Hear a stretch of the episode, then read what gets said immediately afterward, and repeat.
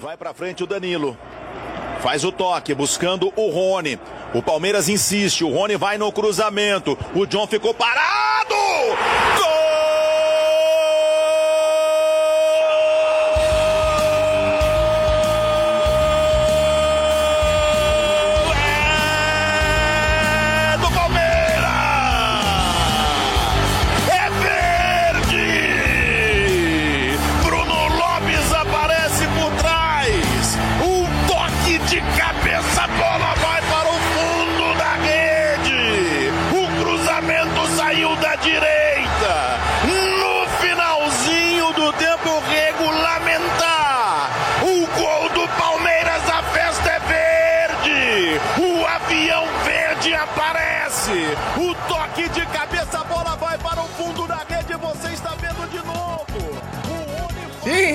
Começando agora direto dos estúdios presenciais do Diego Armando Maradona, o primeiro programa de 2022 do Armário da Bola. A gente está começando aqui o ano 3 desse nosso projeto com um episódio, para dizer o mínimo, complexo.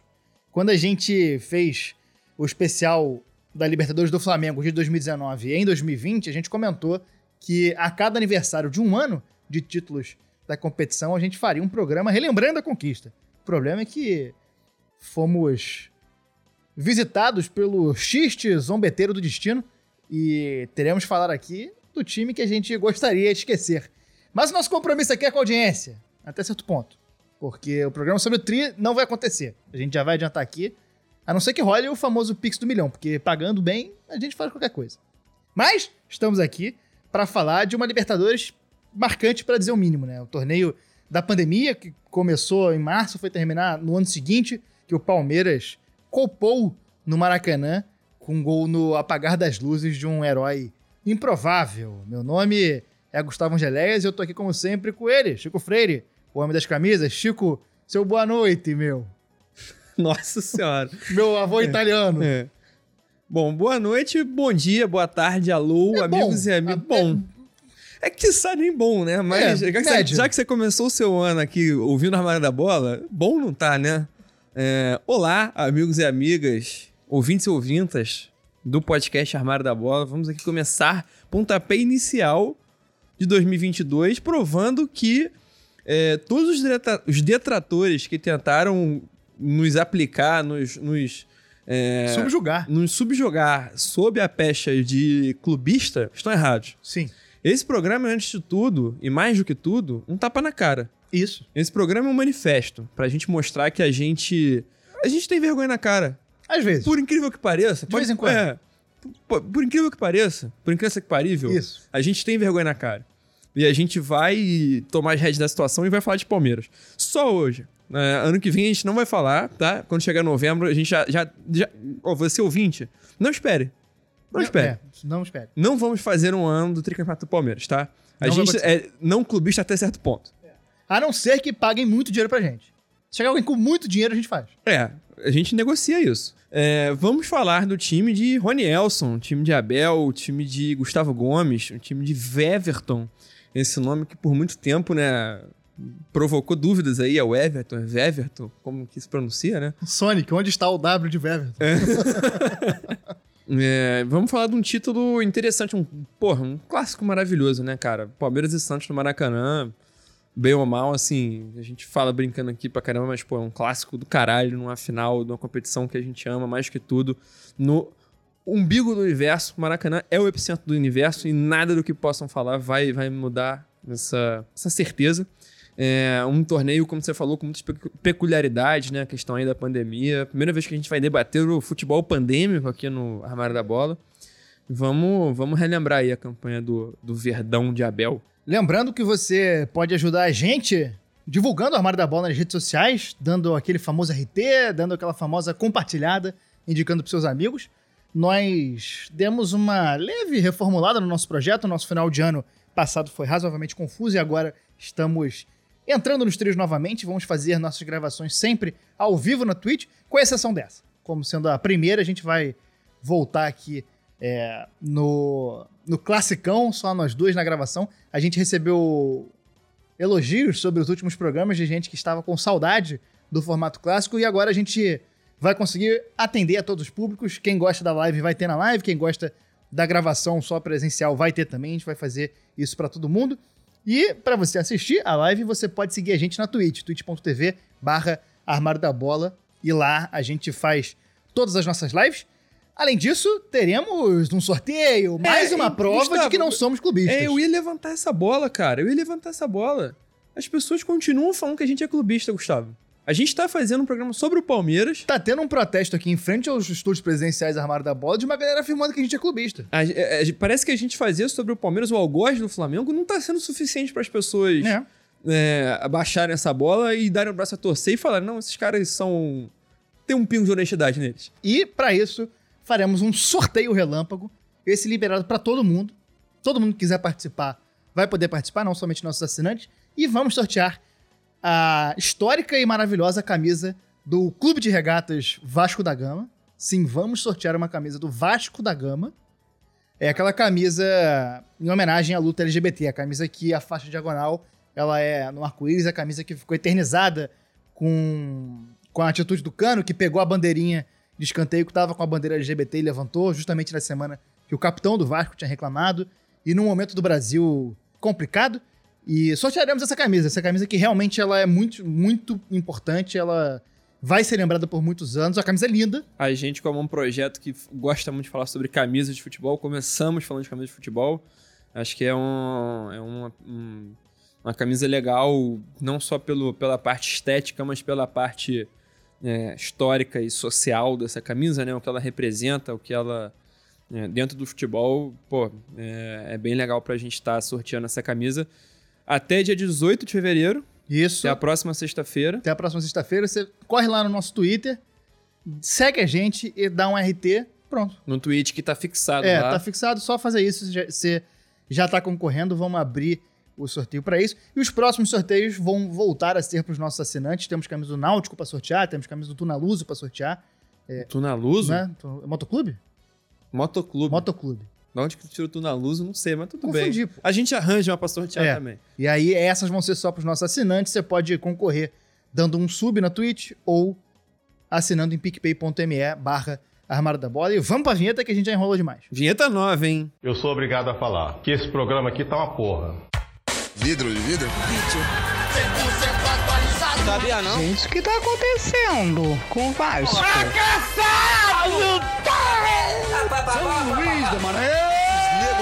maravilhosos que saem tabelando, tocando. Esse time do Palmeiras, ele é reflexo de um processo que começou em 2015, mais especificamente, ele tem uns reflexos já desde antes, mas que é um processo até do futebol brasileiro de times é, crescerem o investimento, né? A década de 10 desse nosso século vai ficar marcada muito por esses investimentos milionários que os clubes passaram a fazer e o Palmeiras é um dos times que conseguiu sustentar esse investimento e criar um projeto que fizesse isso não se voltar contra, como aconteceu com o Cruzeiro, por exemplo. O Cruzeiro é outra face dessa moeda de investimento que a gente viu, que acabou uma- numa derrocada gigantesca, ainda que os processos tenham suas individualidades por ali. É, em 2014, o- a gente comentou no nosso episódio sobre centenadas, que foi o ano que o Palmeiras completou 100 anos de história e quase foi rebaixado. Bateu na trave, foi salvo na última rodada, que tinha empatado com o Atlético Paranaense e o Santos venceu o Vitória e acabou salvando o Palmeiras do rebaixamento é, numa lição de karma, né? É, nossa senhora. Pense numa lição de karma, né? O Santos vai colher o fruto desse- dessa escolha de não entregar o jogo. A escolha pela honestidade custou muito caro. Custou muito caro. Isso é, é algo que a gente tem que pensar aqui sobre quanto vale a gente seguir nossos princípios. É. E esse Palmeiras era o Palmeiras do Valdívia, que, que a moda Valdívia conseguiu ajudar o time a se manter. Teve alguns jogos ali em que brilhou e era basicamente o, cara que ajudava esse time a não ser um caos completo.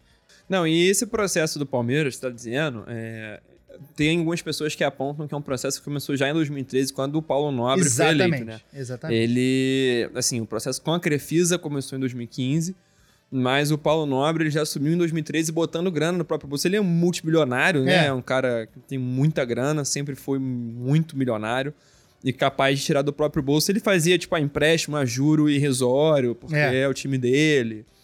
É um movimento até contraditório, né? O clube virar, é, virar credor ali, virar devedor do, do, do próprio presidente. É um, enfim, né? Debata-se essa situação. É. Eu, particularmente, não, não, não conheço a fundo, porque eu já vi pessoas defendendo também que essa história da Crefisa. é, existem dois lados aí, né? Da Crefisa sustentar o Palmeiras e ser meio mecenas, o dia que a Crefisa sair, como é que vai ser. E tem gente que diz que o- essa história da Crefisa foi meio que o start para o Palmeiras se tornar é, sustentável. Eu não conheço o suficiente de como funciona isso para saber se, se qual, qual que é a verdade sobre, entendeu? Eu não sei. O fato é que foi a partir de um investimento externo que começou essa situação. Sim, e o fato é também que há processos políticos dentro do Palmeiras que criticam e elogiam de formas diferentes, né? A gente que por aí cobre bastante isso.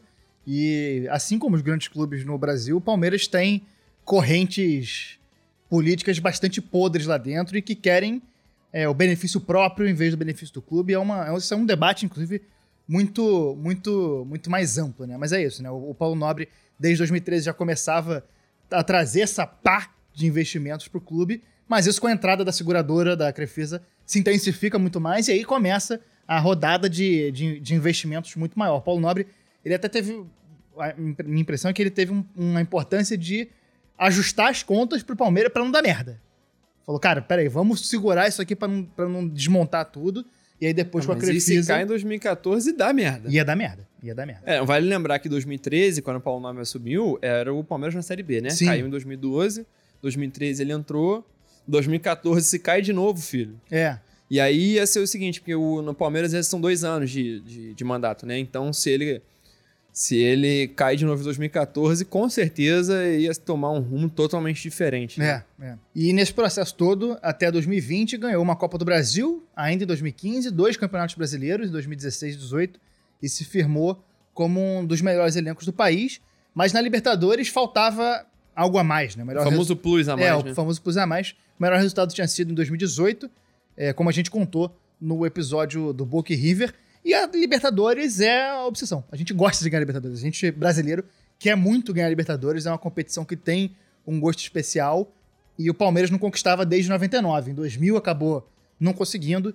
E desde então nunca conseguiu repetir boas atuações. E tem a questão do Mundial também, né? Tem essa discussão se o Palmeiras tem ou não tem Mundial. Mas o fato é que precisa, pra acabar com a piada e acabar com a angústia do torcedor, precisa ganhar um Mundial hoje em dia, tem que ganhar um Mundial no, no formato novo. Inclusive, estamos publicando esse episódio na véspera do Mundial. É capaz de você aí que está ouvindo já saber se o Palmeiras derrotou o Chelsea ou não. Para 2020, acabou trazendo o Vinha e o Rony no começo do ano.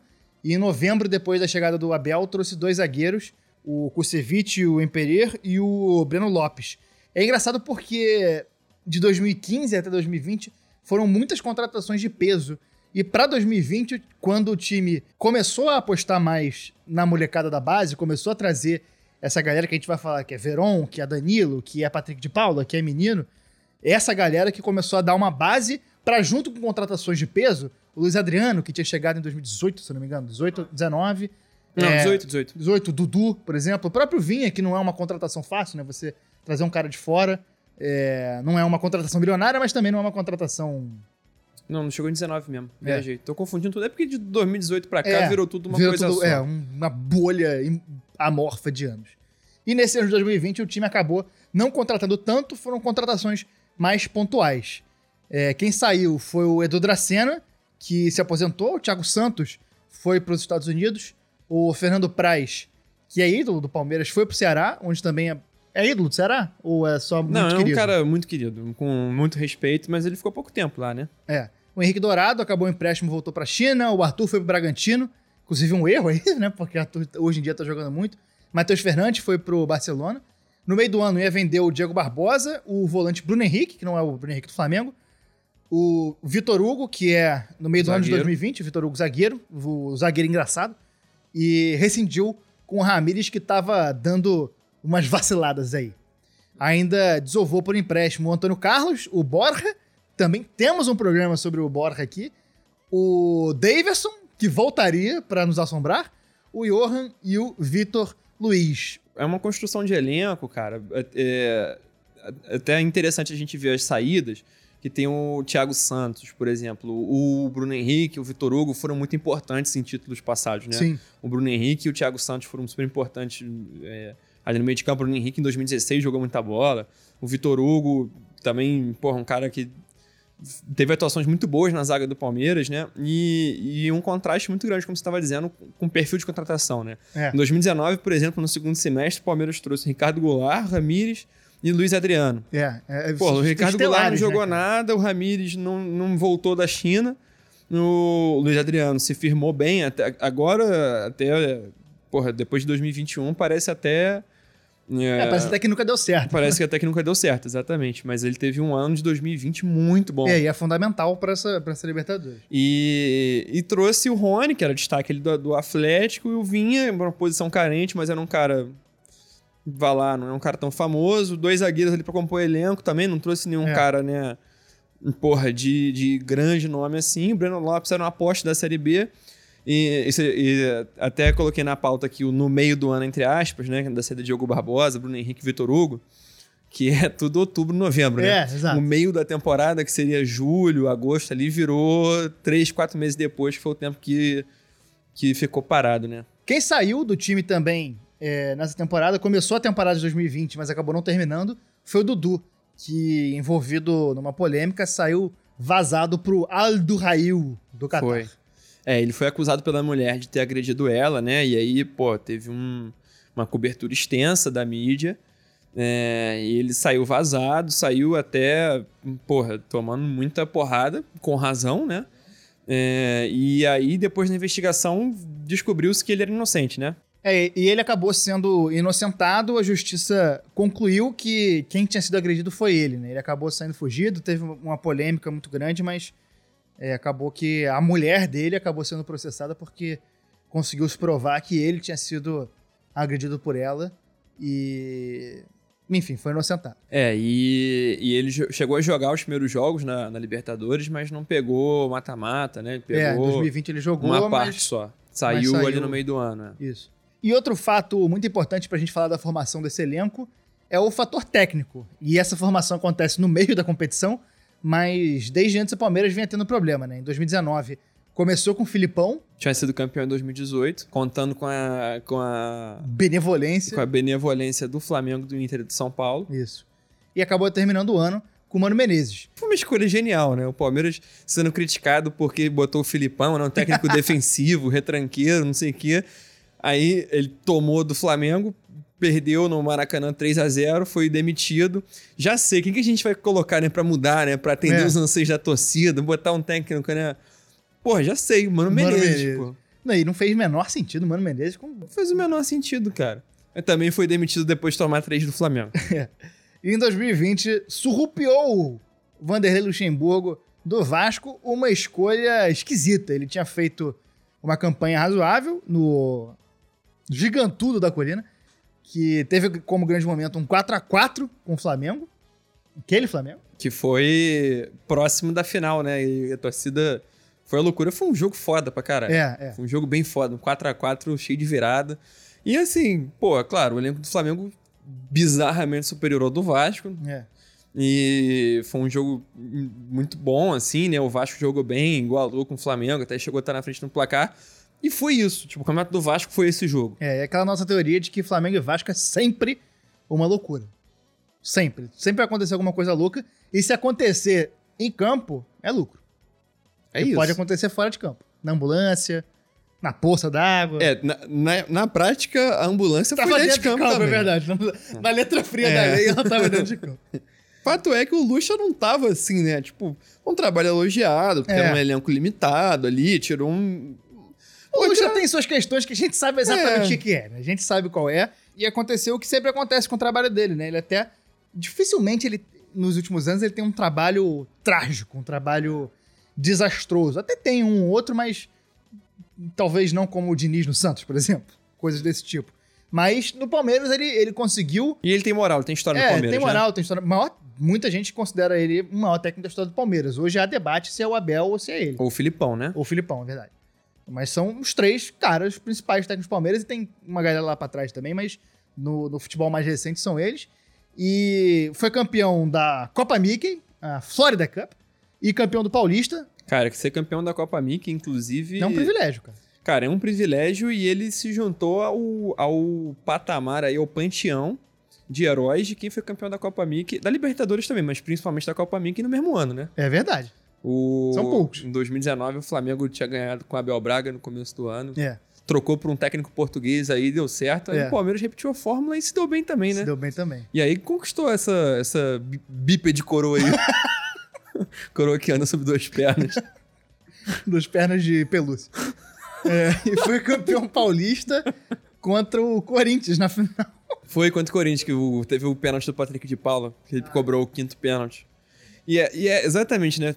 A gente falando que o pênalti foi do Patrick de Paula, mostra aí qual que foi o grande mérito do trabalho do Exatamente. Lucha, né? E foi trazer essa molecada. Principalmente o Gabriel Menino e o Patrick de Paula, que já estavam jogando nessa época, mas também começaram a treinar e começaram a jogar o Danilo, o Wesley e o Gabriel Veron, que são base desse time campeão da Libertadores. Eles são fundamentais nessa campanha. Ao longo aqui do programa a gente vai falar muito deles. E é, e é um diferencial, né, cara? Assim, o Lucha, ah, tá, conquistou o estadual, vai lá, conquistou a Copa Mickey, né? Que mais ainda vai lá. Mais ainda. É, só que, a- independente dessas taças, eu acho que o, o grande, o grande diferencial foi esse, né? É. Tipo, é, isso aí foi um grande mérito dele, de trazer essa, essa, essa garotada. O Palmeiras, por muito tempo, é, teve uma dificuldade muito grande para trabalhar com a base, né? Sim. Até, como a gente estava dizendo, a questão do perfil das contratações muito grandes e tal. E não tinha Aí- investimento, cara. Faltava É. investimento. Até, cara, a piada do não tem copinha, não tem mundial, é porque a base do Palmeiras, por muito tempo, foi negligenciada. Quando veio o Paulo Nobre, veio a Crefisa nesse processo todo, aí que começa a se investir mais na Não, base tem- e fazer uma base exceções. vencedora, né? Tem exceções. Ah, o Gabriel Jesus é um. Mas é uma exceção. É, Que já não- vem nesse processo não também, né? tem outros. Não, mas ele ainda era muito exceção. O Palmeiras, acho que foi em 2018 ou 2019. Tipo assim, era, era o time com menos minutos pra, pra base no Brasileirão. Tipo assim, zero minutos. Uhum. Não teve nenhum jogador da base jogando por um minuto. É, chegou a esse ponto, assim, coisa de poucos anos antes, né? Em 2018, 2019, se não me engano. É, eu lembro de, inclusive, isso ser uma coisa que eu, de eu ver muito o Yamin cobrando muito isso, Uhum. né? Nosso grande parceiro palmeirense. é, falando muito sobre isso e, e isso foi uma virada de chave muito importante, porque o Lucha soube colocar os moleques no momento certo, soube dar confiança. Tem cancha. O homem tem cancha. Tem, tem Esperi e, e os moleques vingaram, né? É, São moleques, pô, claro, tecnicamente muito bons, mas isso não é, não é só isso que vai fazer o É, moleque virar um é. jogador, A virar titular, virar importante Exato. no time. A gente já viu muito moleque bom de bola acabar se perdendo nesse processo de transição. E agora a gente tem a primeira participação aqui do Lucas Berti, que é jornalista, criador do, do Giro Latino, que é um grande projeto aí de cobertura da América Latina. Fala sobre os acontecimentos aqui do nosso continente e da nossa região, como ninguém faz no Brasil, simplesmente ninguém tem essa cobertura com essa qualidade. E ele tem um livro sobre essa conquista do Palmeiras de 2020 e a relação do time com a América Latina e América do Sul. O livro esse que ele já estava escrevendo e acabou sendo desenvolvido ao mesmo tempo em que o Palmeiras ia conquistar a América. Vamos ouvir ele falando justamente sobre isso, sobre o livro dele, a relação do time com a América do Sul, e daqui a pouco ele volta para falar mais. Bom, na verdade eu até conto no livro, né? Eu não imaginei que a gente seria campeão da Libertadores justamente quando eu estivesse escrevendo um livro sobre a relação do Palmeiras e o futebol sul-americano. Acabou que deu tudo certo, né? Parece até um filme. Eu começo a escrever um negócio num puta clima, num puta clima da- dramático, assim, né? De, de pandemia, de crise, etc. Eu também tava muito mal da cabeça, né? Acho que como muita, muitas pessoas, né? Com medo, com esperando as vacinas e tal. E aí, do nada, eu resolvi tomar nota, né? Escrever um pouco da relação do, do time com o futebol sul-americano. Eis que o time vai avançando é, na, na Libertadores mesmo e a gente ganha, né? Então foi um desfecho maravilhoso, né? Fechou com chave de ouro o livro. Mas na verdade o Palmeiras tem uma relação muito bonita e densa com o futebol sul-americano, né? Porque é um time que chegou, foi o primeiro time brasileiro a chegar numa final de Libertadores, é, teve ao longo de sua história muitos jogadores sul-americanos, Então acaba tendo uma relação muito bonita, né, com o futebol. E hoje eu acho que é, eu até falava nos podcasts antigos, né, que eu, quando eu comecei a falar do livro, que o Palmeiras precisava ter mais pelo menos uma Libertadores e para corrigir uma rota do, do destino do futebol, né? Agora com três eu acho que tá justo. Eu acho que a nossa história na Libertadores, se a gente pegar números de vitória, números de gols, número de participação, três taças é o que a gente merece. Agora a gente vai por mais. E foi sobre a batuta do Pofechou Luxemburgo que o Palmeiras estreou na Libertadores, né? Exatamente, o Palmeiras pegou um grupo com o Guarani do Paraguai, o Bolívar da Bolívia, da Bolívia, o Bolívar da Bolívia e o Tigre da Argentina, grupo Fácil. fácil, Fácil. grupo fácil. Fácil, não tem outra palavra, não. É, É, fácil. Grupo fácil e o Palmeiras deitou, né? Foram cinco vitórias em seis jogos, teve só um empate, não perdeu nenhuma. 17 gols feitos, sofreu dois. Palmeiras brilhou nessa fase de grupos da Libertadores e estreou justamente contra o Tigre da Argentina em 4 de março de 2020, perto do. Antes da merda acontecer, Antes da né? giripoca começar a piar. Últimos dias aí de, de normalidade, né? É. A, pande- a quarentena no Brasil ela começa ali tipo de 15 de março. É 15 de março que decreta. É, os, os últimos jogos tem jogo de 14 de março e é, é nesse período que a gente já sabe a merda que tá vindo e não tá fazendo nada. Não, e talvez não tivesse noção do tamanho que ia dar merda, né? É, é. Mas sabia que alguma merda ia dar e não tinha governo. Mas como ainda não tem agora, na época da gravação, o Palmeiras é, estreou fora de casa contra o Tigre, abriu 2 a 0 jogo fácil, o Tigre teve expulso. Enquanto eu estava jogando o Campeonato Estadual, jogou esse jogo dia 4 de março, depois 7 de março empatou com a Ferroviária em 1 a 1 No dia 10 de março foi jogar em casa contra o Guarani, venceu por 3 a 1 e no dia 14 de março foi jogar contra a Inter de Limeira, em Limeira, no Limeirão. E aí só vai voltar a jogar um Palmeiras e Corinthians em 22 de julho. Um rápido parêntese. Esse Palmeiras e Guarani, ele não foi um Palmeiras e Corinthians Por muito pouco. por um detalhe do próprio Corinthians. É por causa de Corinthians, por motivos de É, Corinthians. por razões de Corinthians. O Corinthians, né? Esse aqui a gente já, já, né? A gente já deu umas alfinetadas aqui, a gente falou de Mundial, de Palmeiras, agora a gente vai dar um, um, um regozijo pra torcida palmeirense, né? Vamos dar um, um, um, um, um petisco com a Cepipe aqui, um, né? um agradinho. Vamos, vamos lembrar que o Corinthians jogou a pré-Libertadores e conseguiu ser eliminado na primeira pré, na famosa pré-pré, pro Guarani do Paraguai, que já tinha eliminado, Eliminado o o Corinthians, Corinthians. há alguns anos na Libertadores, né? Exatamente. Conseguiu essa proeza, essa façanha, tinha uma, uma expectativa muito grande, porque quem ganhasse ia pegar o ganhador de Palestina e não sei quem, tipo assim, a segunda pré era tranquila. Era só o Corinthians passar ali que ia passar do, do, do Palestino e ia chegar no grupo do Palmeiras. E, porra. E aí, se tem um Corinthians e Palmeiras, o grupo se torna uma, uma giromba, Não, automaticamente. Porra, e não é numa Libertadores, É. né? Não é qualquer coisa. Porra, é um grande momento pra história do futebol. É, caramba, maior aconteceu. expectativa. E é óbvio, né? que Naquela, naquela brincadeira de Grenal da Libertadores, o clássico, né? É, então não teve. Isso, não teve. E aí pegou um grupo fácil e começou a pandemia. Agora é um momento que a gente abre um parêntese aqui. Cara, primeira vez que a gente fala de futebol pandêmico no Armário da Bola. Sim. A pausa de quatro meses aí, o futebol ficou parado. Um deserto completo. Não, passando o jogo antigo na televisão. Me diverti no começo. Sim. Vendo o jogo antigo? Sim. Depois cansou. Não, cansou tudo, né? É. É. Porra. Estamos cansados até hoje, inclusive. É. Um, o, jogo, o jogo antigo na televisão vinha pra dar um gostinho de, de lembrança de tempo bom num momento tão bizarro, né? É, a Globo botou aí jogo pra agradar tudo que é torcida do É, Brasil. é. Botou o jogo do Penta, botou um monte de coisa. E aí foi passando o tempo e nada de voltar e nada de normalidade e loucura, né, cara? E os times não sabiam o que fazer também, não podia treinar, podia, não podia. É um período, um período de não saber o que vinha pela frente, né? Todo mundo tateando, Não né? saber o que Matias vinha pela frente. Essa piada, infelizmente, Ela tinha que acontecer acontecer. em algum Ela momento, tinha que é. acontecer. Mas é isso, né? A gente tava num momento de muita dúvida, sem saber o que aguardava, sem saber quanto tempo ia demorar pra ter uma vacina, sem O saber. quanto a- que o futebol era seguro pra ser praticado, né? É, treinar e tudo mais, sem saber o quanto. Qual a merda o Bolsonaro falaria logo em seguida, qual filha da putagem ele, fa- ele faz- fa- faria logo em seguida. Então era um momento de muita incerteza e o futebol inserido nesse meio, né?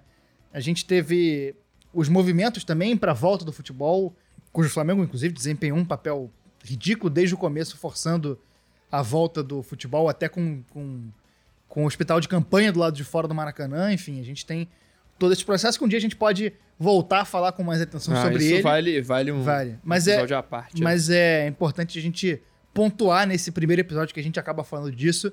O tempo passa, né, cara? É impressionante como é que a gente há pouco tempo tava nessa, mas já estamos aqui em 2022, ainda com pandemia, ainda precisando tomar cuidado. Três doses no braço. Eu vou pra minha terceira essa semana, provavelmente. É, meu bracinho tá doendo ainda. Mas, mas é isso, né? O tempo passa. Acho que o, o- o grande ensinamento desse, desse momento é que tudo passa. E a gente sabia. Lá atrás, a gente, até num dos programas que a gente falou no meio da pandemia, que foi até um programa emocional, que é o, se eu não me engano, é o programa ou do racismo ou do São Paulo, a gente falou no final e colocou a música Vai Passar, né? E passou. Foi de São Paulo. É, essas coisas passam e É, o que tá acontecendo passou agora. impune, né? É. Passou, passou com custa de 600 mil 630 mil vidas mortes. aí. é, e, enfim, é, Mas é- temos a sorte de estarmos vivos e, Isso, pois é. e saudáveis mentalmente, nem tanto, tanto. mas também não estávamos antes. É.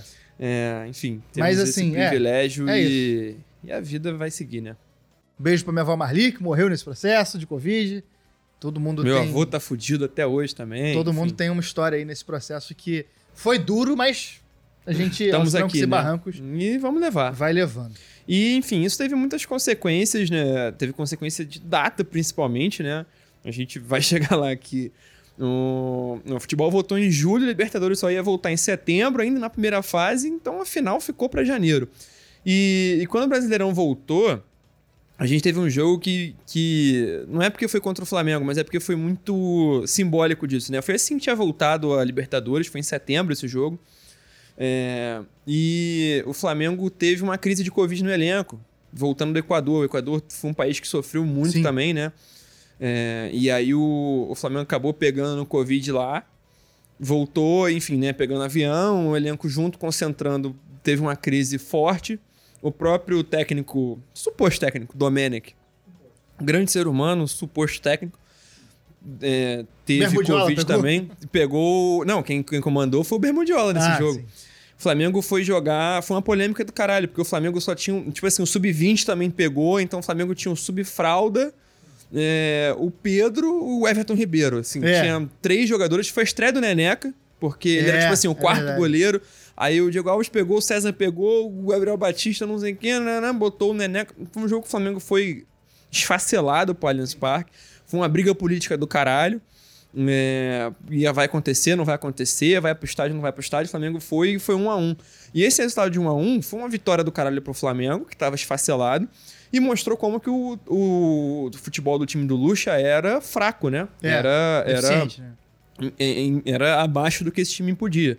Apesar de ter sido campeão, paulista, a gente via até os resultados recentes aí, ó, 2 a 2 com o Sport, né, tinha, tinha jogado com o Guarani 0 a 0 Enfim, teve, Bahia. perdeu pontos aí que não, não devia estar perdendo, né? Era um time que estava oscilando muito, ainda não estava ainda não tava no- no- desempenhando o futebol que poderia desempenhar, né? É, e na própria Libertadores é, começou a claudicar, né? Ganhou de 2 a 1 do Bolívar, vai lá numa altitude, mas um time muito fraco.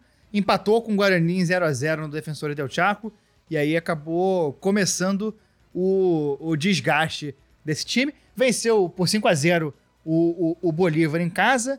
Depois, na Libertadores, venceu de novo por 5 a 0 o Tigres na última rodada. Tigre. O Tigre, É exato. uma unidade só. É, um, um Tigre Um apenas. singular. É, singular. Não chega a ser um. Uma é matilha. É, eu ia falar matilha, mas matilha Não é que é matilha. de canídeo, é. Qual é o. Vamos ver qual é o. O coletivo de tigre. Apuração ao vivo. Coletivo de Tigre. É É uma uma alca- alcateia. Alcateia. Olha aí. Alcateia não é de lobo também? Eu achava que era, cara. É. Tamo aí, né? Parabéns. Qual é o coletivo de felinos? Uma bicharada. Uma bicharada. É. Uma gataria. Um bando. Um bando de tigre. É, e aí fechou uma fase de grupos tranquila. Pois é, o- a- apesar do time estar, né, assim, um desempenho médio, médio, eu diria. Médio. é, o grupo era muito fácil, então É. acabou ganhando, assim, beleza. Bolívar foi só 2 a 1 mas o time não ficou atrás no placar em momento nenhum. O Palmeiras, a primeira vez que o Palmeiras foi ficar atrás no placar nessa Libertadores foi só na semifinal. Foi no penúltimo jogo. Então, É, se deu bem aí que, enfim, não, não passou susto na Libertadores, apesar do, de oscilar no Brasileirão. Na Libertadores não passou sufoco, não meteu 2 5 a 0 seguido aí. E a gente vendo o vídeo de melhores momentos é, é, é chocante que, né, os primeiros dois jogos aí cheio de gente no estádio Allianz Parque, É. lotado pra ver Sem máscara. do, do... É, não, nem existia essa porra de máscara. E aí já nesses jogos, né, tipo, duas rodadas depois, apesar de serem duas rodadas, já eram cinco, seis meses depois, sem ninguém, estádio vazio, tu ouvindo todo mundo gritando, gandula É, gritando. torcida de DJ. É, nossa senhora. E mais, o Palmeiras optou pela não manutenção do Vanderlei Luxemburgo e foi apostar no Abel Ferreira. Para falar do Abel Ferreira, a gente tem mais uma vez aqui o nosso convidado Lucas Berti, que vai, vai falar um pouco pra gente da relação da torcida com o Abel. Cara, o Abel Ferreira é uma virada de chave do Palmeiras, né? O Paulo Massini, que é um jornalista maravilhoso, que é um dos caras que mais fala bem com conteúdo de Palmeiras, falou uma coisa muito certa sobre o Abel. Ele é um cara da liderança infinita, né? É um cara que tem um aspecto de liderança que é, faz parte do trabalho dele, é praticamente o trabalho dele, né? E o Abel é uma virada de chave no Palmeiras em termos de, de trabalho técnico, porque a gente no Brasil cultua muito pouco o estudo, né? Cultua muito pouco, inclusive a gente pode ver, o técnico que era meio badalado nos últimos tempos aí, que é o Renato Gaúcho, era um cara que falava que, que desprezava o estudo. E ele perdeu a final da Libertadores, que talvez tenha sido a derrota mais contundente da história do Flamengo, que é um time grande. Perdeu para um cara que é absurdamente estudioso, que vive o estudo do futebol, que, que trabalha o futebol uma- de uma forma humana, de uma forma técnica, de uma forma embasada, valoriza muito o trabalho de scouts. E acho que o Palmeiras precisava disso. Porque não vamos esquecer, antes do Abel Ferreira a gente tinha o Luxemburgo lá, que é um técnico totalmente ultrapassado. Assim, respeito a história do Luxemburgo no futebol, mas é um cara que acabou muito tempo, né? E, enfim, a gente acabou que não tinha norte, né, em termos de, de escolha para técnico. E o Abel Ferreira foi uma escolha. Não sei se o Palmeiras sabia o que estava escolhendo na época, mas acabou dando certo mesmo pelas razões erradas. E hoje é um cara que elevou o nível de, de conhecimento e de trabalho técnico no Palmeiras, que pode pavimentar um caminho legal para técnicos que vão vir depois. Eu acho que ele foi fundamental. Eu acho que em 2020 ele teve uma participação importante na transição do time, ele e o Cebola. Mas a Libertadores de 2021 é 100% na conta do cara. É, é um título que tem a marca do Abel, né? Só a gente vê o desempenho do Palmeiras na final em termos físicos, em termos táticos. Um time que pode ser que até é inferior ao Flamengo, né? Se a gente pe- pensar o- do meio pra frente. Mas isso não importa pro Abel. É um cara que, que faz valer o trabalho, faz valer o estudo. Eu acho que esse é o maior legado que ele vai deixar aqui. Não, esse é um ponto de uma virada de chave muito grande, né? Sim, é, é- é impressionante. Apos- É uma aposta, é uma aposta de Sim. fato, porque ainda que, que fosse um técnico português, ele não tinha muitos trabalhos. É, Mudou Não. o perfil dos técnicos que vêm para o Brasil de fora, geralmente são caras um pouco mais consagrados. O próprio Jesus não tem lá muitos títulos, mas tem lá alguma coisa com o Pô, mas ele Benfica. era tetracampeão português é, com o Benfica, é, né? Tem alguma coisa para mostrar. O, o, o, o Abel tinha treinado o Braga, o Abel ex-Braga, É. e, e, foi, e tava no AEK da Grécia. pô. Era o EK? Era o AEK de Atenas. Era o Olympiacos, não era não? Não, era o AEK. É, não era, não era, não era, não era AEK, era o PAOK. E antes disso ele tinha treinado só o Braga. E antes, aí, antes, times B, né? Treinou o Sporting B e o Braga B. Braga B é o Braga Boys, né? Sim. Treinou eles na, na, Na, dança sensual. É. No movimento sensual. Chego aqui com conhecimento de bomba, né? É isso. E é uma baita aposta, né? Um cara que, que tinha dois times no currículo, um cara novo. Hoje ele tem 41 anos. Quando ele chegou, ele 43. Tá... 43? Faz é, então quando ele foi 44 em contratado, ele dezembro. tinha 41 anos. É, então, assim, é uma aposta muito grande. E um cara que tem uma. que acabou criando uma relação com o clube muito grande, porque ele não é simplesmente um técnico. Eu acho que o Jorge Jesus não criou isso no Flamengo, por exemplo. Uma relação. Ah, tá. Não. Uma relação com funcionários, com comissão técnica e tudo mais. Como que não, Gustavo? Acho que não, tá cara. doido, cara. Acho que é diferente Tá do Abel, cara. completamente diferente, cara.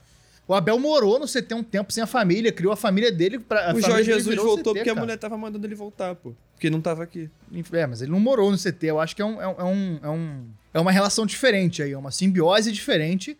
É, eu duvido que o Abel Braga faria, depois de sair do Palmeiras, faria o que, ele- o que o Jesus fez com o Flamengo. Abel Braga? E Abel ex-Braga. eu vou começar a errar o nome dele, o, o- o programa todo. Mas trouxe o Abel uma aposta e uma aposta que deu muito certo logo de cara, né? Ele pegou ali algo que já tinha sido feito pelo Luxemburgo e consertou alguns detalhes. E um cara que sofreu muitas críticas, muitas delas Ainda sofre.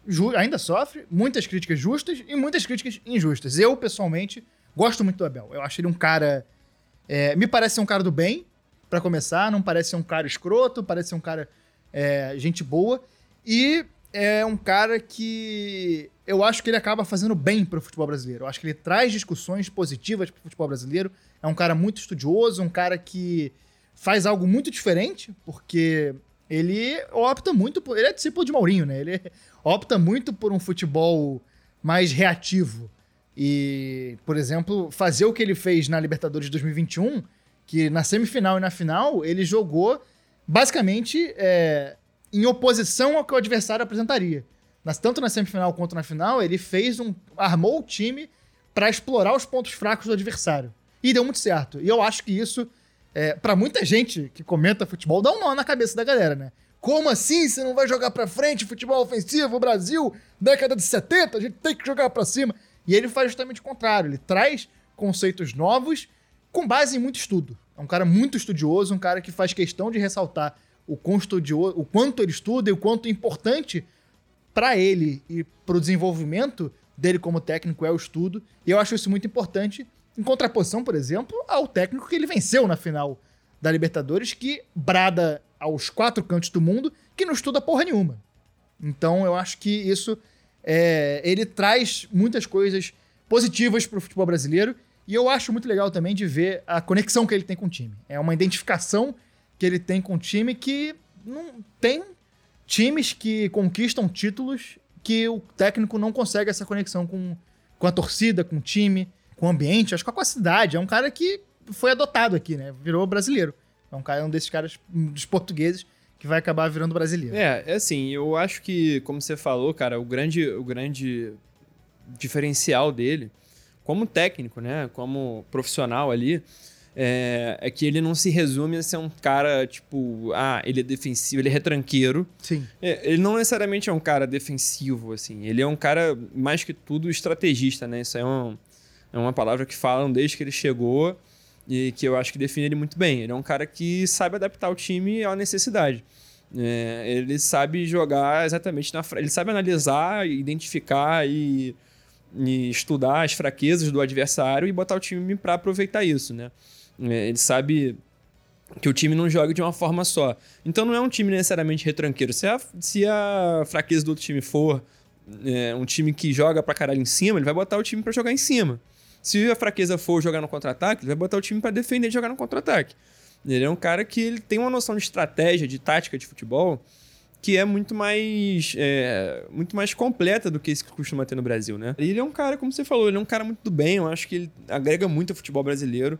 Né? eu acho que o futebol brasileiro tem muito a aprender com ele. né? É um fato- cara que erra, porra, como direção de pilares, todo mundo erra. Todo mundo erra. Ele é um cara que, assim, é, muitas vezes ele é muito criticado e cobrado, porque assim, ah, mas o time dele não joga igual ao Jorge Jesus, mas ele não precisa ser o Jorge É, Jesus. exato. Mas o Palmeiras fez bem de manter ele, poderia muito bem não ter mantido. A gente sabe a quantidade de. de- A gente sabe que não precisa de muito para um técnico ser demitido. E não precisa de sentido, não precisa é, que seja um desastre. Ele podia ter uma derrota de ser demitido. Sei lá, perde um jogo pro Corinthians, perde um jogo pro Flamengo, tá demitido, acabou. E o Palmeiras manteve o cara, e isso tá rendendo frutos. É, Ele é um frutos cara- no geral, cara. E ele é um cara que, assim, é, eu acho que essa comparação é muito descabida. Tipo assim, são estilos diferentes. Pô, beleza, o Jorge Jesus chegou aqui, varreu tudo pra caralho, teve mais taça do que derrota, o time jogava, pô, podia botar o Barcelona na frente, que parecia que o Flamengo ia, ia atropelar. E o Palmeiras nunca chegou a esse nível de, tipo assim, de, de intensidade, talvez, mas não precisa. E dificilmente nunca- vai acontecer. Não, e, e assim, ele, ele nunca buscou ser, ele nunca buscou se, se comparar ou se colocar no mesmo patamar, ou mesmo, sei lá, qualquer coisa em relação ao Jorge Jesus, sempre foi cada um meio que na sua, assim. O, o Abel, acho que nunca, nunca, nunca buscou essa comparação, isso foi uma coisa que sempre veio de fora, porque, ah, é português, então não sei o quê. Porra, ele não precisou fazer isso para ser campeão da Libertadores, ser bicampeão da Libertadores. É. Não precisou disso para ter um time que é estável, um time que é confiável na maior parte do tempo, que, é, que desempenha muito bem em alto nível, que, que se adapta a todo tipo de adversário, que compete com adversários dos mais altos níveis aqui na América do Sul. é, no alto nível brasileiro, alto nível argentino, ele já bateu de frente e já ganhou. É, erra também, perde o jogo no Brasileirão, é um cara que, tudo bem, ele não precisa manter um nível de ser avassalador por 3, 4 anos. O importante é que ele tá ganhando e que ele tem mérito pra caramba de manter esse time competindo, sabe? Eu acho que ele erra, ele tem defeitos. Todo mundo erra, né? Não diria o Xande. E o Palmeiras, é, de fato, deu sorte na fase de grupos e deu sorte no sorteio a seguir na Libertadores. Pegou o Delfim nas oitavas, passeou, ganhou Macetou. de, macetou o Delfim do Equador, ganhou de 3 a 1 na ida e 5 a 0 na volta. E do outro lado da chave, quem viria poderia ser o Libertar ou o Jorge Wilson, mano. Jorge Whindersson, que é Jorge- do Popó. Jorge Whindersson. Que não são desafios muito grandes. O Pelo Libertar, contrário, né? às vezes, tem um time bom, mais ou menos. é, Já teve a Deba... Não, a Debaio foi no Olímpia, né? É, Mas Nessa também, Libertadores, inclusive. Mas, mas também nessa, nessa chave contra o Libertar, não teve muito sufoco, empatou em 1 a 1 no Defensores del Chaco, segundo jogo da competição nesse estádio, e na volta ganhou de 3 a Vai 0 saindo bem, bem, bem o Luiz Adriano. Vai embora, Luiz Adriano. Vai embora, Luiz Adriano. Vai embora, Luiz Adriano. Gol!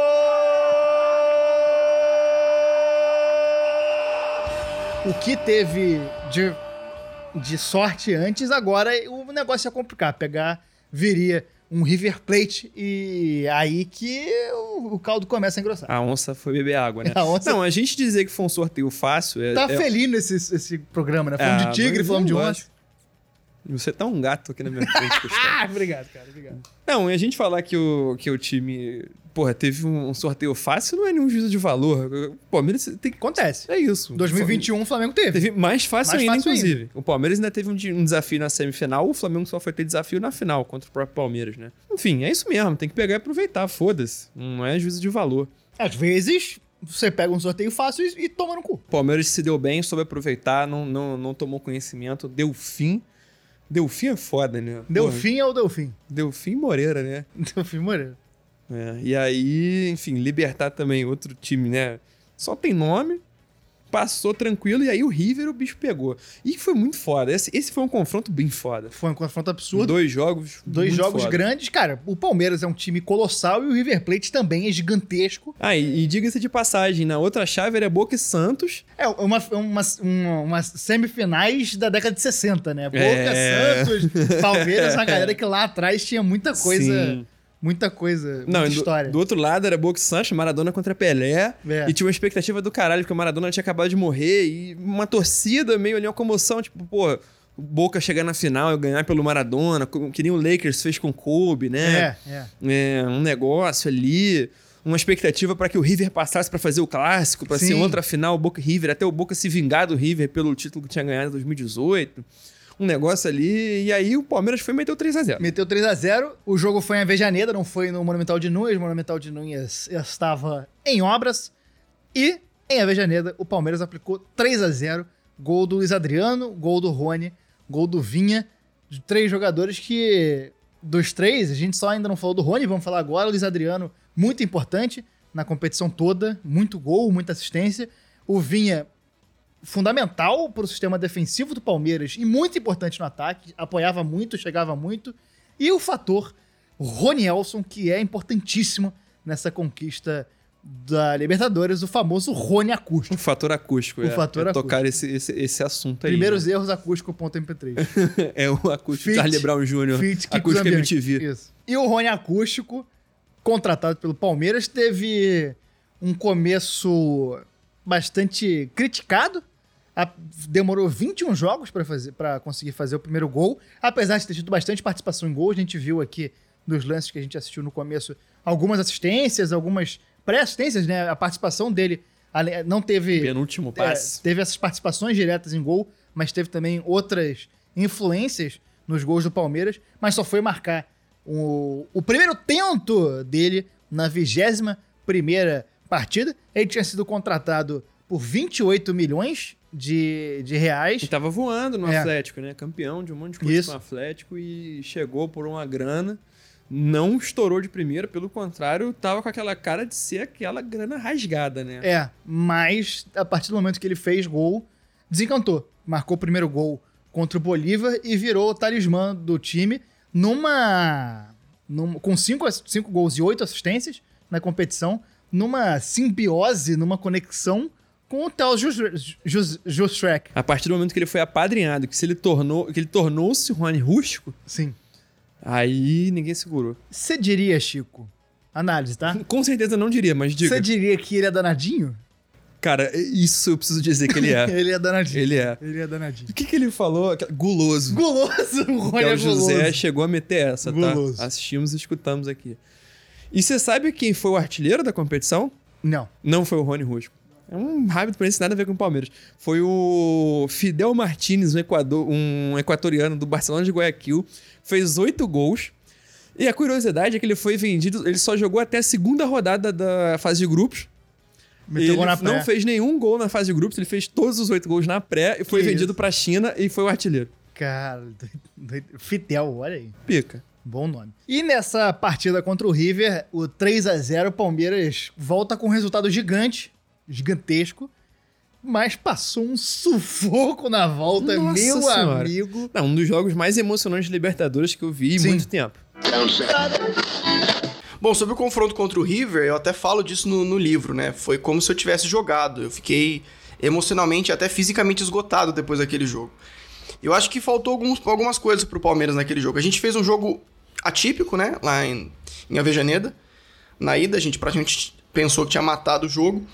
Mas era o River Plate, era um River Plate que ainda estava muito consistente, né? Talvez tenha sido a última grande partida desse River Plate do Galhardo, que eu, apesar de admirar muito, entendo que é um time que também tá deixando o seu ciclo passar, né? Tá precisando de renovação.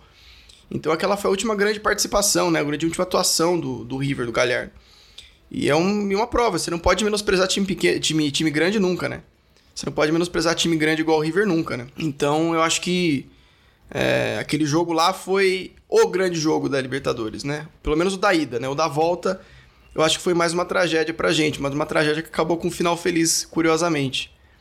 É, enfim, eu acho que um, todo, todo palmeirense pensa que se tivesse no estádio naquele dia não ia sair, não ia sair 100% vivo. O River do Galhardo é um timaço, né? É um Não timaço, é um timaço. Camisa pesa, tem isso. O Galhardo é um técnico muito bom, sabe armar o time. Time acostumado com virar mata-mata. E time acostumado com decisão, né? Já nessa época já era um time muito acostumado com decisão. É, campeão em 18, vice em 19. E, e o Palmeiras entrou nessa partida no Allianz Parque com Weverton, Marcos Rocha, entrou com o Cevic, Gustavo Gomes, entrou Luan, Emperer. Empereur que fala Empereur, dele. é. verdade. Gabriel Menino, Danilo, entrou Rafael Veiga, Zé Rafael, entrou Emerson Santos, o Vinha, de ala, Gustavo Scarpa, entrou Breno Lopes, Rony, Luiz Adriano, técnico, Abel, ex-Braga, Abel Ferreira. O River entrou com Armani Paulo Dias, Rojas, Pinola, saiu para a entrada do Girote, Montiel, Enzo Pérez, Nacho Fernandes de la Cruz saiu para a entrada de Julian Álvares, Angeleri saiu para a entrada de Casco, Matias Soares, Santos, Borré. O Rojas fez o primeiro gol, o Borré fez o segundo e o River fez 2 a 0 aos 43 do primeiro tempo. É basicamente tudo que você quer para desfazer uma vantagem de 3 a 0 e aí foi para cima numa pressão absurda, mas vendo aqui os melhores momentos, eu tinha uma lembrança de um jogo muito mais dominante do Weverton, né, de ter feito muito mais milagre. Foi um teve defesas difíceis, ele fez Pô, chegou a fazer milagre nesse fez jogo. milagre, pô. mas não é como eu lembrava. Eu lembrava que tinha sido muito mais, só que foi uma pressão absurda no geral do River, né? Não, e o River teve um gol anulado e, E dois, pênaltis, pênaltis anulados revertidos. no VAR. né? Tudo corretamente. Porém, né? Porém, puta que pariu, né? Pô, caralho. Caralho. É uma, porra. Pra dar uma emoção, um penalzinho. Porra, não, foi um jogo do caralho. O River fez. Pô, teve- tá, fez três gols e te- teria dois pênaltis, né? Não, fal- não faltou chance pro River, né? Teve É. bola cara a cara, bola na trave. Um cara que um goleiro sem ângulo bate na, pra fora. É. Foi uma maluquice esse jogo. É uma Maluquice. E passou o Palmeiras. É, é o tipo de jogo que dá casca, né? Se a gente tem um Dá- time. Acho que dá fôlego, né? É. Porra. O Palmeiras não tinha sido desafiado até então na É. Libertadores, né? É realmente. Chegou o River e falou: Vou desafiar, Vou desafiar você. você. você. diz que pode jogar, você diz que pode fazer Vencer. gol. Vencer. É, e aí, os jogadores do Palmeiras que com pouca experiência. A gente tem no time titular o menino, o, o Danilo, o Rony também, que não é muito velho, o Gustavo Scarpa, que também que não é muito velho. Alguns caras ali com, com, com cancha, o Weverton e o Luiz Adriano, principalmente, que é, são chamados de técnicos dentro de campo. O Abel, o Abel já ia falar Abel Braga de novo. O Abel Ferreira considera os dois, um, um técnico lá atrás, um técnico na frente. É, isso é o tipo de jogo que dá cancha, né? Você superar isso. Ah, dá moral pro Você, caralho, é, né? você chega com cancha, chega com experiência, chega com moral pra final. Final gigantesca, enorme. Não, e, e aí a questão da final, né? A expectativa por um É. Boca e River não foi um clássico, mas foi outro que que também Né? é gigantesco. É um né? clássico Palmeiras e Santos é um clássico grande, enorme. né? Jogo no Maracanã. O Santos. os ah, dois melhores times da primeira fase. é, o Santos, a título de curiosidade, passou pela LDU, passou pelo Grêmio e depois passou pelo. Atropelou o. Grêmio, né? Atropelou o Passou por 4x1 aí, tipo, 1x1 no primeiro jogo, mas 4x1 no jogo da volta. Fora o baile. E o Boca atropelou também, né? Meteu um 3 a 0 na volta pra cima do Boca. Final essa que contou com Palmeiras escalado com Everton, Marcos Rocha, Luan, Gustavo Gomes e Matias Vinha, Danilo Zé Rafael, Gabriel Menino, Rafael Veiga, Rony e Luiz Adriano, treinado por Abel Ferreira. Entraram ao longo da partida em Pereur, Patrick de Paula, Felipe Melo e Breno Lopes. Felipe Melo, vou censurar o nome. O Santos entrou com John, o que foi uma, uma falta bastante, falta muito grande. O, o João Paulo. O Santos entrou com o John no gol. Pará. Marcos Rogério. Marcos Rogério. Infelizmente não entrou com a família dele, o Pará homem, o Pará velho e o- Pará, para a mulher. mulher. Luan Pérez, Lucas Veríssimo, Felipe Jonathan, Alisson, Diego Pituca, Sandri, Marinho, Caio Jorge e Soteudo. É, é interessante a gente notar uma, uma coisa aqui que, como a gente estava dizendo, na semifinal, o Palmeiras entrou com 3-5-2, né? Isso. Com o Gabriel Menino de ala, mas ainda, o Vinha jogando também de ala, mas com, com, com três zagueiros e cinco no meio de campo, né? E um dos A- zagueiros, o Marcos Rocha, né? Que é lateral É. deslocada para posição Sim. de zagueiro. E aí, e aí, teoricamente, o Gabriel Menino também lateral direito, teria teoricamente dois laterais direitos. Na verdade, o Marcos Rocha jogou na linha de defesa e o Gabriel Menino jogando já mais de ala, né? Mais quase no meio de campo. E agora voltou pro 4 4-2-3-1, né? É. Voltou aqui pro 4 na linha de, de defesa, Marcos Rocha por um lateral, vinha na outra, dois zagueiros, Danilo fazendo um papel de, de, de volante, Zé Rafael, Gabriel Menino mais aberto, Rony na outra ponta, Rafael Veiga armando e Luiz Adriano na frente. Tipo, mostra o quanto que o, que o Abel estava confortável para mudar o time, a escalação né, e a formação dentro do que ele tinha no elenco, né? É, aí a final, apesar do colosso que foi, o jogo em si foi uma bosta. Um jogo Foi. muito tenso, muito Foi. amarrado. 5 mil pessoas no Maracanã, né? É, rolou um público ali, o que foi bastante errado, né? Porque estávamos num momento bastante tenso da pandemia. E o jogo foi tão tenso. E o jogo foi bastante complicado, muito amarrado, os dois times marcando muito bem. é, e uma final bastante mais amarrada que a anterior e que a seguinte, que 2019 e que 2021. O, o Abel ma- fez um time que conseguiu anular completamente as duas principais armas do Santos, que era o Soteudo e o Marinho. É, o time do Palmeiras é melhor que o do Santos. A escalação Sim, e sim. o elenco, até as opções são melhores. Sim. Agora, o Santos tem, tem esses dois jogadores, o Marinho e o, e o Soteudo, que são bem decisivos. Sim. Né?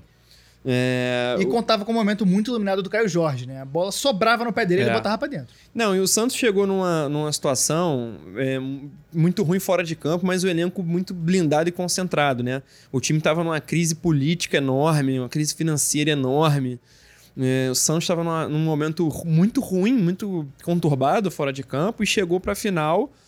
Pô, chegou, né? Chegou ganhando do Boca, chegou ganhando do Grêmio, pegou uma, uma, uma chave difícil aí, Sim. ganhou, porra, goleou o Grêmio, botou 3 a 0 no Boca, chegou com muita moral, chegou blindado e concentrado, né? E tem o Cucabol, né? Que, apesar das 300 mil críticas que a gente vai ter à pessoa do Cuca e ao estilo de jogo do Cuca, por vezes dá certo. E nessa Libertadores vinha dando certo. Apesar de tudo, apesar das deficiências que o elenco tinha, tava jogando bem. E na final, nenhum dos times jogou de fato, É. né? São, Difícil fazer uma análise futebolística, é, esportiva é, foi um desse jogo, né? amarrado, um jogo tenso, um jogo difícil, Jogo complicado. xadrez, né?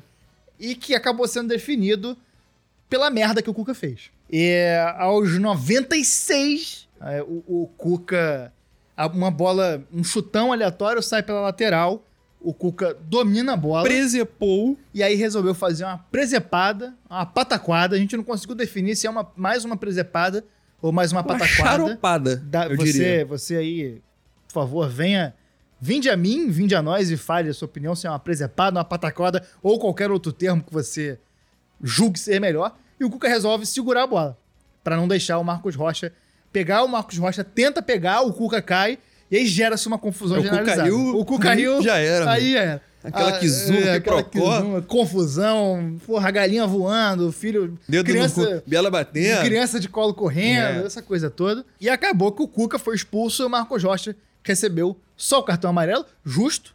Quem fez a merda foi o Cuca. Talvez o Marcos Rocha nem deveria ter recebido o amarelo, mas Deveria ter ganhado uma comenda do governo do Rio de Janeiro por agredir o Cuca. a medalha de honra, Medalha- medalha, é. de Tiradentes. Porra, medalha de Tiradentes. Eu, eu, eu, se Eu fosse vereador, fosse. Marcos Rocha, cabe a nós informar e reafirmar maior cover de Paulo Silvino da história desse país.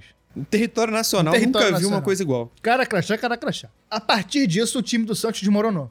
Logo que o jogo Não, e voltou... foi uma coisa rápida, porque foi logo depois, né? É. Foi, isso já tava os seis minutos do, É. da prorrogação do segundo. Da prorrogação, do, do acréscimo do segundo tempo. O Cuca foi pra Foi, arquibancada. foi a questão ali de dar um- uma piscada, foi uma leve destabilizada e foi o suficiente. É, foi o suficiente. Uma jogada do Palmeiras é, de chuveirinho, né? Uma jogada de desespero. O Danilo pega a bola na esquerda, inverte no pé do Rony. Todo mar- mundo já pensando na prorrogação. Todo mundo pensando na prorrogação. O, o Rony recebe um certo espaço do lateral, que eu não vou, não vou recordar quem era, não, não- não- não pegamos o nome dele aqui. E aí o Rony dá um cruzamento pro Breno Lopes, que tinha acabado de entrar. Jogador questionadíssimo pelo Palmeiras, contratado pelo Juventude, é, contratado do Juventude para suprir uma deficiência do time em atletas de velocidade. É, o Breno Lopes está sendo marcado pelo Pará, o Pará muito mal, marcando muito mal, não, não, não cola no Breno Lopes, ele sobe com liberdade, cabeceia de forma inapelável pro John. Gol do Palmeiras, loucura no Maracanã dos presentes. Um, um cruzamento Absurdo, absurdo, do absurdo. Rony. Um tapa. Porque ele tá bem antes da área, né? Não é aquele cruzamento que ele só levanta na área, é aquele cruzamento de antes, né? Dali da, É, da- é. da intermediária ali. Difícil o cruzamento e tem que ser preciso. Se ele não for no lugar correto, o, o atacante não consegue cabecear. Não foi isso que aconteceu. A bola foi perfeita na cabeça do Breno Lopes. E o Breno Lopes, por sinal, ele não tinha feito nenhum gol pelo Palmeiras É. até o jogo anterior à decisão, né? É, fez Teve contra o um- Vasco. foi um, um a um com o Vasco, ele fez o gol, o time meio, time meio reserva. Jogo no meu aniversário, inclusive, dia Olha 26 aí. de janeiro. É, e aí, porra, ganhou uma moral ali, tipo, faltando 3, 4 dias pro jogo, ele ganhou uma moral que ele precisava pra, tipo, pra entrar ser herói, pra ser herói. E ele entrou durante o jogo, né? O Abel poderia botar, por exemplo, o William Bigode, que é um cara que tem uma, uma história no Palmeiras, Sim. é um cara que, porra, tem uma história grande no futebol brasileiro também. Tava no banco e falou, vamos botar o Breno. Botou o Breno aos 85, Estrela, né? O grande técnico tem que ter estrela também. não deu outra. E, aí- e repetiu a dose, né? Em 2021 vai ter um jogador contestado É e que- diferente, e que, diferente. Não, é diferente, mas também é estrela. O cara que ele bota faz o gol, simplesmente.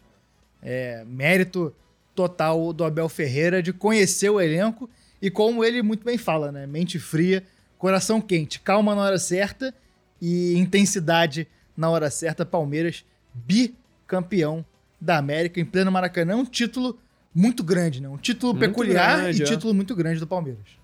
Não, um peculiar fora de campo, principalmente, né? É. É, um fora de campo que acabou influenciando muito dentro de campo, como a gente falou, pelas datas, pela disponibilidade de jogador, pela forma como a temporada se desenrolou. É, e o Palmeiras foi campeão indiscutível, né, cara? Indiscutível, a melhor É. campanha. Teve é, 10 vitórias em 13 jogos, só teve uma derrota, que foi justamente na semifinal. É, 33 gols marcados, é indiscutível. O Palmeiras, de fato, foi o melhor 3 5 clube. a 0 tá? É. Durante a campanha. De fato, foi o melhor clube. E carimbou esse título que a torcida tanto queria e a possibilidade de ir pro Mundial, onde passaria vergonha. Aí, mas aí, é outra é, história. é, pro, Aí- é pro nosso, é, é. pra nossa série Grande É, Certame. Exato, aí é outra história. Chegamos assim ao fim desse programa. Francisco Freire, seu destaque final. Antes de você dar um destaque final, eu queria dar um destaque final pra gente, de novo, pela ausência de clubismo. Não, a gente foi muito disciplinado. Muito disciplinado. Um ou outro, um ou outro. Uma escorregadinha, mas não, acontece. Não, mas um drible, pô, uma finta É. só. A gente nem, nem um embarcou. lesco-lesco. A gente só fintou. É, só não- fez que foi, É. hum, não vou não. Meu destaque final, a gente já a gente deu uma, deu uma, uma estendida boa nesse assunto, que é o Marcos Rocha. Isso. Que agredir o Cuca é, um, é mais. É um dever cívico. É isso que eu ia dizer. Eu eu ia usar exatamente essa expressão. É uma questão de. É, direitos e deveres. agredir o Cuca é um dever. É. Não, mas falando na moral, um grande título do Palmeiras. É, o destaque final tem que ser Abel Ferreira, um grande Sim. técnico, um cara muito, muito foda mesmo, uma pessoa legal, um técnico. É um cara que dá vontade bom. de sentar numa mesa de bar e bater um papo. Porra, trocar uma ideia bebendo um vinho do Porto. É. É, Comendo um bacalhau, Zé do É, eu não. uma, batatas ao murro, né? Porra. Enfim, é um cara, é um cara muito legal, uma influência muito boa pro futebol brasileiro. É um cara que a gente, a gente torce contra porque é um adversário, Sim. mas, se, mas gostaríamos muito que estivesse no nosso time. É um cara admirável, independente de clubismo. E, e ele foi um cara que, que simbolizou muito essa conquista, É. né? E, e, e- Mudou o espírito do Palmeiras, E a- mudou o ânimo é. do Palmeiras. e a exceção do Felipe Melo, não é um time de muitos jogadores odiados. Não, não, não. Eu gosto muito do Scarpa, gosto muito do Zé Rafael, gosto muito do Rafael Molecada Veiga. foda, o Molecada Patrick maneira, de Paula, Patrick moleque de Paula. do caralho. Meteu a Juliette na comemoração, rolou um fancão. O Ele, trouxe- ele entrou na casa do Big Brother e, levou ela pra Maracanã. Foi isso que ele fez. O, o Weverton, goleiraço, Goleiraço. aço, aço, que até a gente nem falou tanto assim, mas é um cara muito importante pra essa conquista e pra esse momento do Palmeiras, então é realmente um time especial. Cumprimos nosso dever de falar desse, desse título. Se você quiser valorizar o feito do armário da bola de falar sem clubismo de um time que ainda dói, ainda dói. Bom, 2020 menos. Do- Não, mas dá fa- pra falar, dá o pra nome falar, pô. Palmeiras ainda dói. Ah, Ainda traz lembranças. é por isso que a gente só usou Verdão, só usou... Isso. Verdudo, ver... ver... Verdaço. verdejo. É. Estudei com verde. Verdante. Verdoso. E. Enfim, se você quiser O popular valorizar- porcudo? Porcudo. A, a gente não mencionou a torcida Porks, É, vale a menção. vale a menção. E. Periquitudo? se você quiser ajudar a gente a valorizar o nosso feito, você pode seguir a gente nas redes sociais, divulgar a gente pra quem, a gente, pra quem você conhece. Estamos. Pra quem não conhece, E pode divulgar quem não também. conhece, divulga, é, divulga também, sai falando na rua. Trocador do ônibus, fala aí, ouve o armário da bota. Esses dias eu vacilei, cara. Eu entrei no Uber, tava o cara com a camisa da Irlanda do Norte, cara, da Eurocopa, do Will Griggs. E aí eu perguntei. A gente começou a conversar de camisa, eu não, não recomendei o armário da bola. Pô, mas tu é muito burro. Eu sou. é, Aí, aí tá dado. Isso tá. Porra, aí tu Tá é um dado. songo-mongo do caralho. Isso que são tu é. eu acho que é. Porra. A definição é essa. É, e aí- então divulga a gente, sai divulgando pra motorista de Uber. O Armário da Bola tem que tocar em todos os Uber do Brasil. Em todos Ah, os corações. Em todos os corações. Estamos fazendo um sorteio da camisa do Vasco. Você falou de motorista de Uber, você que tá em São Paulo escutando esse, esse é um episódio pra você escutar em São Paulo. Tá É falando de time verdade. de São Paulo. Em São Paulo, o Uber só escuta porra de Jovem Pan. É. Tira esse caralho dessa Jovem Clã do caralho, É. esse bando nazista do caralho, e bota a porra do armário da bola, que a Isso. gente é contra o nazismo, entendeu? Isso. Abertamente contra. E estamos sóbrios, poderíamos estar bêbados, que seremos contra o nazismo também. Exatamente. Porra. Isso. Estamos fazendo um sorteio da camisa do Vasco, a camisa LGBT do Vasco. Para concorrer ao sorteio é só dar RT e seguir a gente no nosso perfil do Twitter. Até o dia 18 de até o fevereiro dia de 18 de 2022. fevereiro, uma semaninha aí. Obrigado. E é isso. Até a semana que vem. Grande abraço. Valeu, valeu.